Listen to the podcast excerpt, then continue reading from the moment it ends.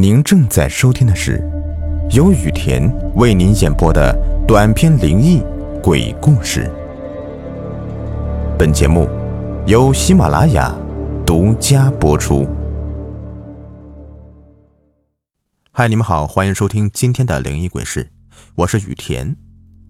每天听我故事的朋友啊，不知道你们有多少是住在农村的？实不相瞒，我现在呢就住在农村。我们村呢，前两年呢，因为国道改修，从我们村子里面经过，国道旁边的很多房子都被拆迁了。我家呢，当然也在拆迁区。政府又给我们安排到了一处比较偏远一些的新农村，这里的房子啊都建好了，我们搬过去稍微装修就能住了。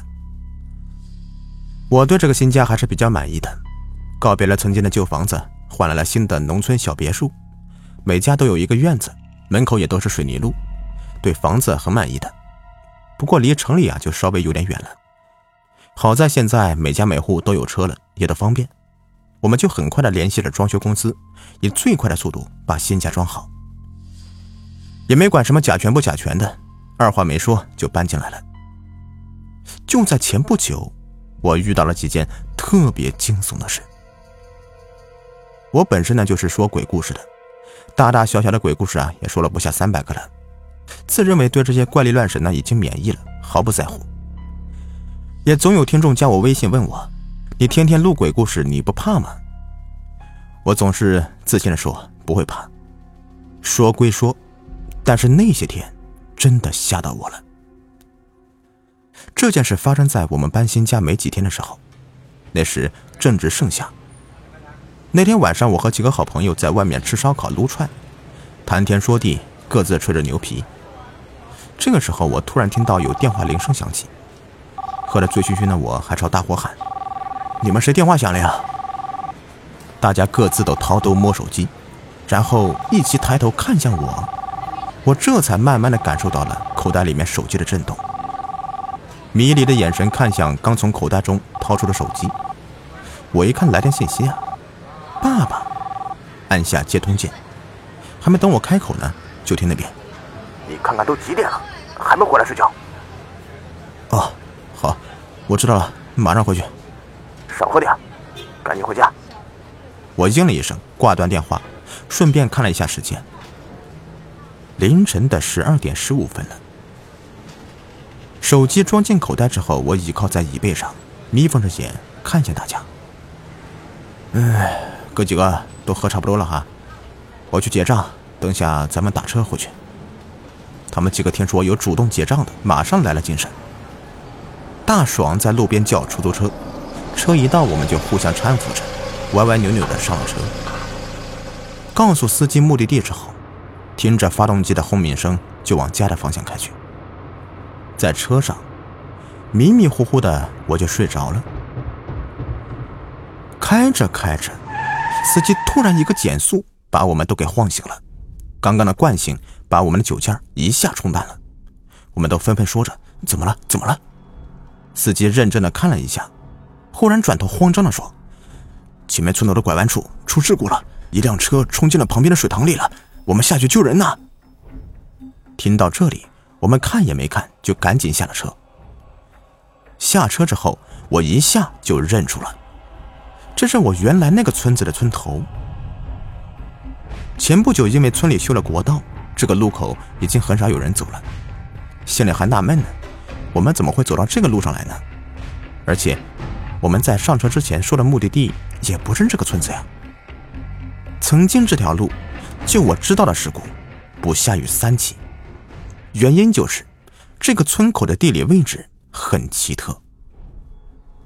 农村很多路啊都是修在田里的，四处空旷，随处可见的坟包，这条路啊。就是在这样一个环境里面由南向北铺设的。水泥路的尽头有一个向东铺设的弯道，这个拐弯处要比其他的地方要低的很多。拐弯处的对面有一个二亩地大的水塘，当时设计这个水塘呢是浇地用的。如果是不熟悉路行的人在夜晚开车从远处过来，灯光根本就照不到这里的弯道，车速过快就会闯入水塘。不知道有多少人都栽进去过，后来村里在这个水塘旁边建了一个土地庙，可能是用于镇压那些冤死的人的。还给这个地方起了个恐怖的名字——死亡弯道。当时这些事情在我脑子里面飞快的闪过，没管太多，下车之后就飞快的跑向水塘边。当我们哥几个跑到水塘边时，都愣住了，司机也是一脸惊恐，脸色有些难看，喃喃地说：“怎么回事？我刚刚明明看到有个白色的车，因为车速过快，来不及转弯，掉进这个水塘里了呀！怎么现在水面上没有一点波纹，连汽车的影子都看不到啊？”我们都说：“你是不是看错了呀？眼花了？”不可能，我视力一向很好的。刚才我确定我没有看错，有可能是沉入水底了呢。那个，你们把手机的手电筒打开，我下水里面去看看。我们照做了。司机二话没说，咚的一声就扎进了水里。摸索了一会儿之后，上了岸，边往我们这里走边说：“操，什么都没有。哎，可能刚才我的确是看错了。真的娘的邪门了呀！”说完。将身上擦干净，就穿上衣服，径直的朝车子走过去。走吧，我先把你们送回去。我们听了之后，跟在他的身后上了车。在车上，我问司机：“师傅，今天这事儿挺可疑的呀。我们上车前跟你说的目的地，真的是这个村子吗？”“呃，是啊，是你亲口给我说的呀。”啊。那可能是我酒喝多了，说错了吧？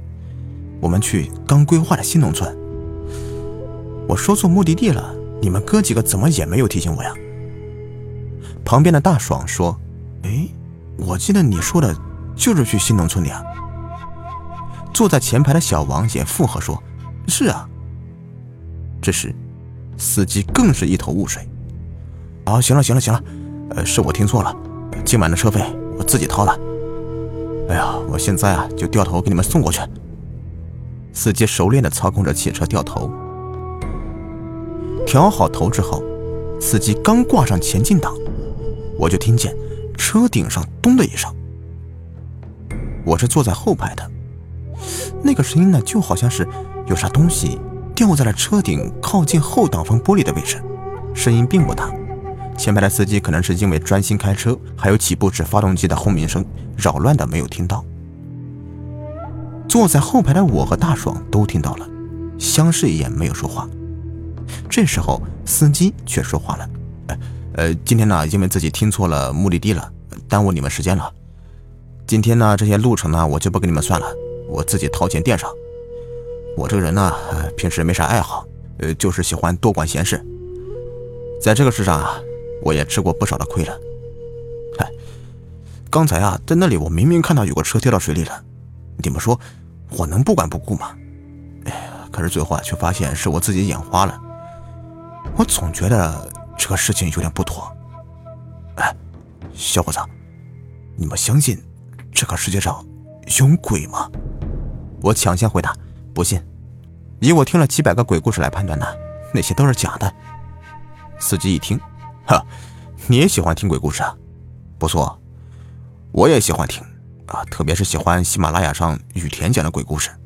嘿嘿，哎呀，还别说，你的声音呢，跟他还挺像的。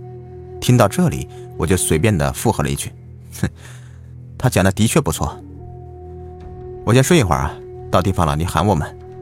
我在心里想：哼，我才不会告诉你，我就是雨田故事呢。车辆继续向着目的地开着。凌晨时分的乡村公路上，一辆过往的车都没有，路灯也不知道是为了节省能源还是忘记开了，一个都不亮。好在今天晚上月色很好，月亮挂在片片云中，若隐若现，天空中还闪耀着点点星光。开着开着，突然从车的后面有一束光射了过来。随后就远近灯光的来回切换闪我们。开车的朋友啊都知道这是什么意思。后车这么做是提醒前车，他要超车或者是挑衅。我们的司机给他留出超车的空间之后，后车并没有超车，而是跟在后面开了一会儿，然后右转驶向了当前的一个村子了。当时的出租车司机并不知道他的车子到底经历了什么，一切答案都在第二天的网络小视频上。车子顺着乡道拐过几个弯，再次驶入一条铺设在空旷野地里的一条水泥路。在车子远光灯的照射下，模模糊糊的能看到一排排房子的轮廓。随着距离的拉近，越来越清晰。不一会儿，就驶入这个新农村的村口了。小伙子们，到了！在司机的声音中，我们都醒了过来，付了车费，下了车，随手关车门。和朋友们各自道别，各回各家。先前经历的一切，只能说是整个事件的开始。接下来发生的一系列事件，件件都让我毛骨悚然。好了，本集就是这样，咱们下集来听听我到底经历了哪些事情。欢迎订阅转发我的故事，我是雨田，咱们下集再见。